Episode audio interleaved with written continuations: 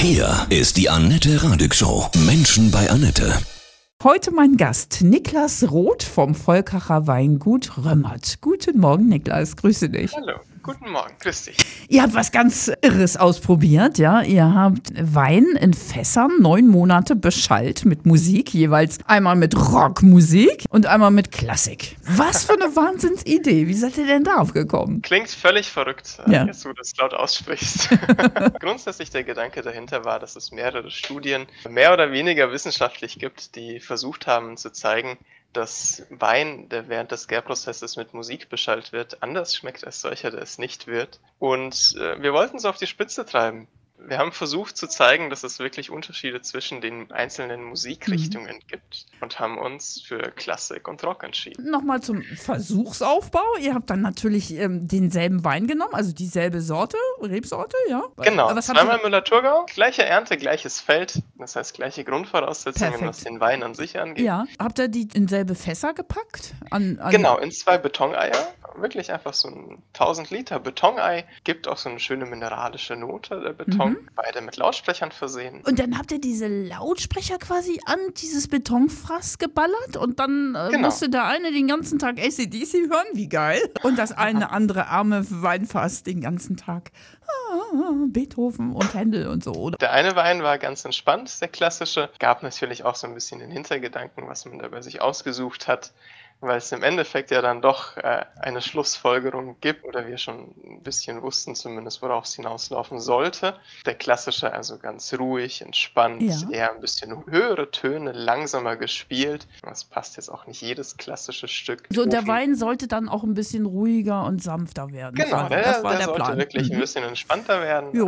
und ACDC hat dann, habt ihr nur ACDC oder noch andere Ein Hardrock? Auch da wieder die, die Stücke, die Interpreten tatsächlich rockig. Das Wichtigste war schnell gespielt, Ja. basslastig, alles eher Also hättet ihr ja eigentlich Forscher, unseren Sender gleich draufknallen können. prädestiniert. ja. ACDC bietet sich halt da an bei Ja, sowas. natürlich. Wer hat denn jetzt getestet und begutachtet, was äh, bei rumgekommen ist? Habt ihr das getestet oder habt ihr euch andere Tester geholt? Das ist ja Ja. sehr individuell, ne? Genau, also natürlich grundsätzlich äh, haben erstmal mein Kellermeister und ich probiert, Mhm.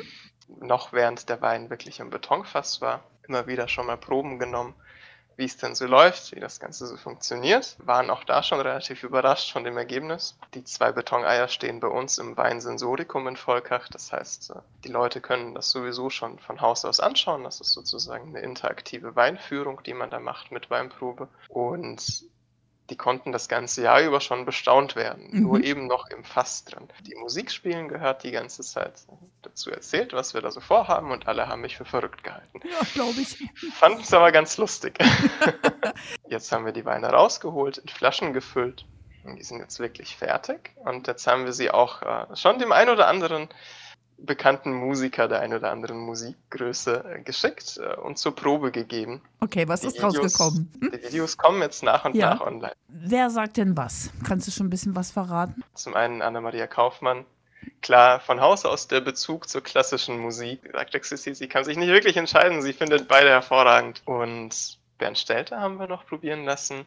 Er ist ein Der hat- Comedy-Star, ne? Hm? Der hat das Ganze sogar re relativ gut analysiert und war am Ende Team Rock. Das Ah. heißt, er mochte das Kantigere ein bisschen mehr. Ja. Euer Kellermeister und du, ihr beide, was? Das ist für uns das, das ganz große Streitthema im Oh. Weingut äh, Mhm. seit jeher, was unsere Geschmäcker angeht. Mein Kellermeister ist nämlich eher so der, der kantige, mineralische, der immer die, auch grundsätzlich unsere normalen Weine immer eher ein bisschen markanter lieber hat. Und äh, ich mag wirklich diese gefälligen, etwas leichteren Weine. Das heißt eher so die Klassikrichtung in dem Fall jetzt, äh, weil Mhm. der einfach ein bisschen gefälliger ist, Mhm. durch ein bisschen mehr Restzucker. Ich war mehr Team Klassik. Ja, das magst du kaum sagen, höre ich nicht. Hören tust du ja lieber Rock, denke ich, oder? Ja, pri privat, Ja. Privatrock. Aber wir werden nächstes Jahr noch andere Musikrichtungen machen, vielleicht. äh, Abgefahren ist das wirklich. Habt ihr denn den Wein auch, ähm, also gut, der hat jetzt schön Musik gekriegt, einmal klassisch, einmal Rockmusik. Habt ihr mit dem auch noch geredet oder die Fässer immer mal kurz bestreichelt oder so? oder die Pflanzen vorher, die Reben? Das, das, war, das war wirklich so ein, so ein Grundgedanke mit dabei, dass Musik ja wirklich irgendwie Einfluss auf alles hat Mhm. und eben auch nicht nur Musik, sondern man kennt es ja, wenn man jetzt mit der Pflanze redet und ihr irgendwie gut zuredet, dann wächst sie besser, so überspitzt gesagt. Ja, also ich bin davon Ah. überzeugt. Haben, haben wir nicht probiert. Mhm. Ich bin aber grundsätzlich, glaube ich, eine fröhliche Natur Ja. und zu allen unseren Weinen ganz lieb. Das glaube ich auch.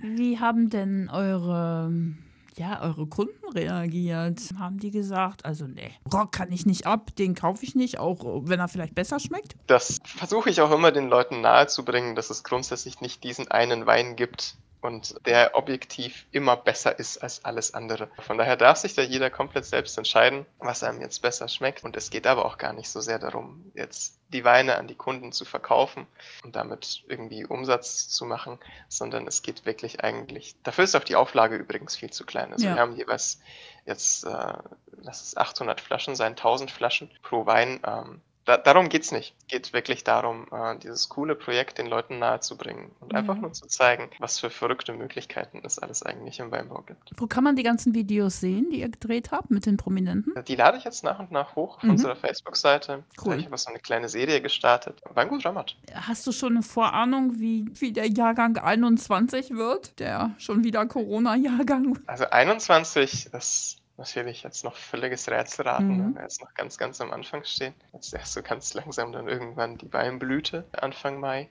Ich hoffe, dass 21 besser wird als 20 mengentechnisch, weil wir 20 mit relativ viel Frost zu kämpfen hatten bei uns in der Region während der Eisheiligen. Wir sind ja am Ende des Tages immer noch eine Landwirtschaft und arbeiten auch grundsätzlich sehr, sehr naturverbunden. Das heißt, wir sind auf die Natur angewiesen.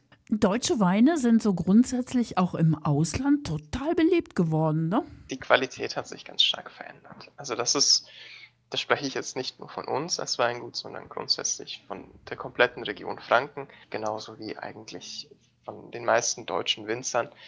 Da hat sich ganz, ganz viel getan in den letzten Jahrzehnten. Liegt nicht nur am Weinbauer, sondern auch am Konsument. Das heißt, die Leute interessieren sich mittlerweile viel mehr für Weine. Die Leute interessieren sich viel mehr dafür, was sie da eigentlich wirklich trinken und was sie im Glas haben. Und uns allen sind einfach Dinge wie Preis-Leistung, Qualität, Biodynamik, Nachhaltigkeit viel, viel wichtiger geworden. Und das war auch der Anreiz, wirklich so in den letzten zwei Jahrzehnten, sage ich mal, für die Winzer eine viel, viel höhere Qualität zu liefern in der breiten Masse. Also das heißt auch, dass die Konsumenten auch bereit sind, einfach mehr für so ein Fläschchen auszugeben, ne? Mm, Sie sind bereit, mehr dafür auszugeben, wenn sie dafür was richtig Tolles geboten bekommen. Und das muss man, weil die Konkurrenz ist unfassbar hoch in Deutschland mittlerweile im Weinbau. Die Qualität ist unfassbar hoch. Hast du einen Lieblingsspruch zum Thema Wein, der dir besonders gut gefällt? Ich, ich, ich formuliere es mal anders. Ich, Mhm. ich möchte den Leuten unbedingt was mitgeben. Wein muss Spaß machen. Das stimmt. Und den habt ihr gehabt jetzt mit eurem tollen Experiment. Auf guten Wein, auf gute Rockmusik. Eine Top-Ernte, 21. Ja, hoffentlich. Hm? Alles Gute dir. Ja, Niklas. Ebenso. Tschüss. Ciao.